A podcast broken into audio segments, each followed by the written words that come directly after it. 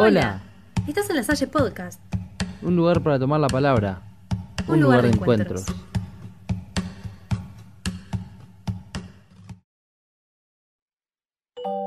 Hoy queremos invitarlos a buscar un almohadón, un peluche y un lindo lugar de casa para poder disfrutar de historias divertidas, mágicas y maravillosas.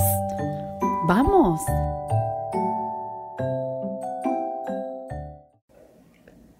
Hay un monstruo debajo de mi cama. Llegó una noche de tormenta, que son las noches que más le gustan a los monstruos, cuando el cielo está tan enojado y negro que no pudo verme ni la punta de la nariz. Pero él sí, lo vi, porque llegó con el relámpago número 10 y enseguida fue a esconderse debajo de mi cama sobre un colchoncito de pelusas tibias. Me colgué cabeza abajo para espiarlo, aunque tuve que esperar otro relámpago, el número 11. No era un monstruo grande como el de los libros de mi hermano, el mayor, que mi mamá no me deja mirar para que después no tenga sueños feos y la despierte. Igual que mi hermanito, el menor, que la despierta todo el tiempo. Tampoco era un monstruo como los bichos asquerosos que mi hermano, el mayor, mira en el microscopio y con el que siempre me asusta. Era un monstruo mediano, como una pelota peluda con dientes largos y chuecos y olor a repollo podrido. A mí al principio me dio un poquito de miedo. No la llamé a mi mamá, porque ella no cree en los monstruos. Además, me iba a retar por andar mirando los libros de mi hermano, el mayor, que no tengo que mirar para no tener sueños feos y despertarla. Tampoco lo llamé a mi papá, porque él siempre dice que se hace mala sangre y un día lo van a matar de un disgusto. Y despertarlo, para decirle que había un monstruo debajo de mi cama, era para matarlo de un disgusto. Menos que menos le quise avisar a mi hermano, al mayor, porque lo iba a meter al monstruo en un frasco para estudiarlo como hace siempre con los bichos asquerosos. Y al menor, porque es un bebé, y yo no quería asustarlo, al monstruo no, a mi hermanito. Igual, después de un rato, el miedo se me fue pasando, porque con el relámpago número 12 vi que el monstruo estaba empapado y temblaba de frío sobre su colchoncito de pelusas y me dio una cosa en el medio de la panza, justo en el ombligo. Pobrecito, pensé. Entonces lo tapé con una media roja, sucia, que estaba debajo de mi cama. Seguramente le iba a gustar el olor, parecido al de él, el de repollo podrido. Y el monstruo hizo ruidito de contento, como los que hace el gato cuando lo acaricio. Ya tenía menos miedo, así que le alcancé un chicle viejo y una galletita media mordisqueada que también estaban debajo de mi cama, justo al lado de la media roja. El monstruo los babió igual que mi hermanito, el menor, que babea todo. Y se lo comió, y no tuve más miedo. Un monstruo que no es ni grande ni chico y come galletitas y chicle no puede ser malo, pensé. Entre los pelos le vi un ojo. No sé cuántos tenía, era muy peludo. Pero ese ojo se le empezó a cerrar de sueño. Le hice mimos con el dedo, con un solo dedo, y le canté hasta que se durmió. A la mañana siguiente, cuando me desperté, lo primero que hice fue asomarme cabeza abajo para ver si el monstruo se había ido, pero no, seguía ahí. No era día de escuela, aunque hubiera sido mejor, porque entonces me lo podría haber llevado en el bolsillo del guardapolvo. Y como no era día de escuela, era día de limpieza, y eso era peor, que los días en que no hay escuela mamá limpia toda la casa. Mientras protesta porque no le alcanza el tiempo, y nosotros, mi papá, mis hermanos y yo no la ayudamos mucho. Casi nada la ayudamos. A mi papá no lo reta, para no matarlo de un disgusto. A mi hermano, el mayor, tampoco, porque es grande y estudia cosas muy importantes que hace que mi mamá se sienta orgullosa. A mi hermanito menos, porque es chiquito y no entiende. Además con sus morisquetas hace que mi mamá se ría.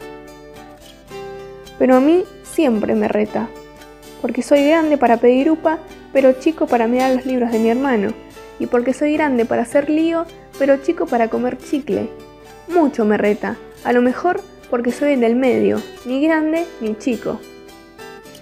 Los días en que no hay escuela y viene a hacer limpieza en mi habitación me reta bastante, sobre todo mientras barre debajo de mi cama y encuentra mezclado con pelusas todo lo que se perdió esa semana. Un chicle usado, una galletita mordisqueada, una media sucia, el chupeta que le saqué a mi hermanito o el libro de mi hermano mayor que no tengo que mirar para no tener sueños feos.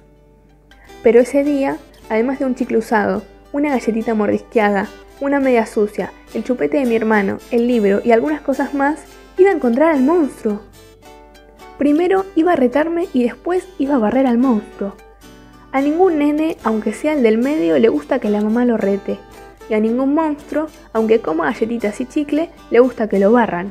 Alcancé a sacarlo y envolverlo en una camiseta, sucia también. Justo cuando ella entraba con el balde, la escoba y la pala. Tenía que sacar al monstruo. Podía echarlo a la calle porque no llovía, pero el monstruo me miró con su único ojo detrás de los pelos y ronroneó como el gato. Me di cuenta que se sentía solito, como yo, que también a veces me siento solito. No podía echarlo. Nadie quiere echar a los monstruos aunque solo coman chicles y galletitas.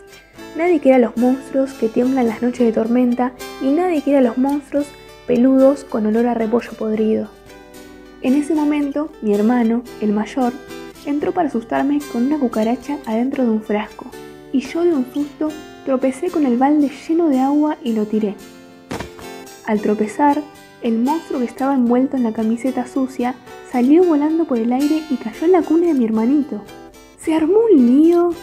El monstruo gritaba porque mi hermanito quería morderlo.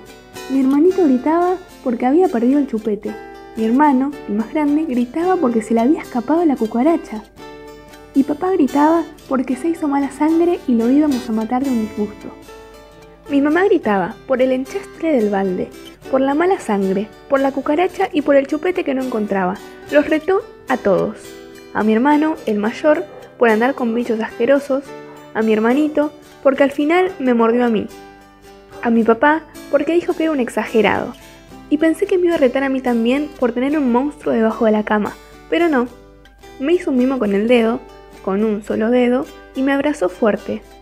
Ni siquiera se dio cuenta de que el monstruo estaba en la cuna de mi hermanito, y es que los pañales de mi hermanito tienen un olor más feo que el de repollo podrido.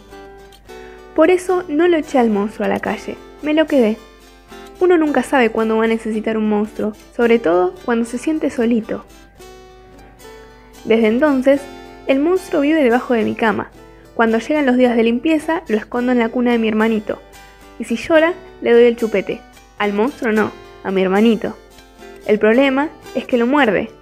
Mi hermanito no, el monstruo. Al monstruo le estoy enseñando a asustar, asustando a mi hermano, el mayor, para que aprenda. El monstruo no, mi hermano. La única que sabe que hay un monstruo debajo de mi cama es mi mamá. Se lo dije porque igual ella no cree en los monstruos pero desde que se lo conté, aunque no le alcanza el tiempo, viene todas las noches a hacerme mimos en el pelo y me canta para que tenga sueños lindos hasta que me duermo. Y ya no me siento solito.